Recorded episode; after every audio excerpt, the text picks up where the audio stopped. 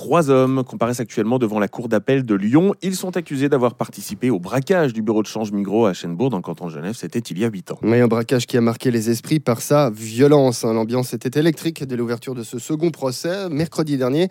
Est-ce que la tension est retombée depuis? C'est la question que je vous pose, Marie Prieur. Apparemment non. Ce qui se passe, comme nous le disait le journaliste spécialiste du banditisme lyonnais Richard Chitli, qui couvre le procès, c'est que les trois accusés jouent leur va-tout. À l'issue du procès en première instance, deux d'entre eux ont écopé de lourdes peines, 16 et 18 ans de prison. Ils n'ont donc plus grand-chose à perdre dans ce procès en appel. Le troisième, lui, qui est donc sur le banc des accusés, a été acquitté en première instance pour le braquage et il avait pris seulement 4 ans pour recel de voiture.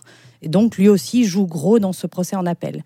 D'où la tension qui est palpable dans la salle d'audience. Si on ajoute à cela la présence de l'avocat Tony Truant, maître Bernard Ripper, qui défend l'un des braqueurs, on obtient un procès sous tension.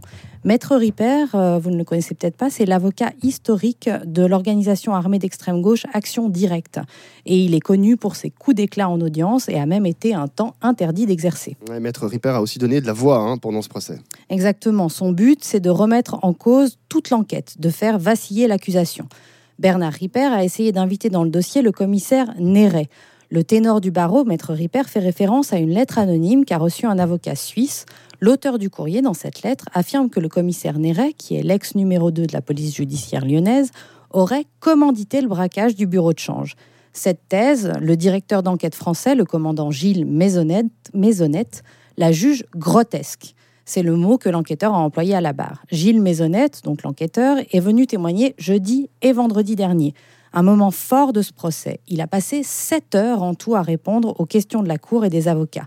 Ceux de la défense ont tout fait pour tenter de le déstabiliser et démontrer qu'il y avait des failles dans l'enquête. Mais ce spécialiste du banditisme lyonnais est resté solide. Concernant la suite du procès, l'avocat général fera son réquisitoire demain. Il y aura une pause dans le procès jeudi 1er novembre, férié en France, puis le verdict est attendu vendredi. Merci beaucoup Marie Priya.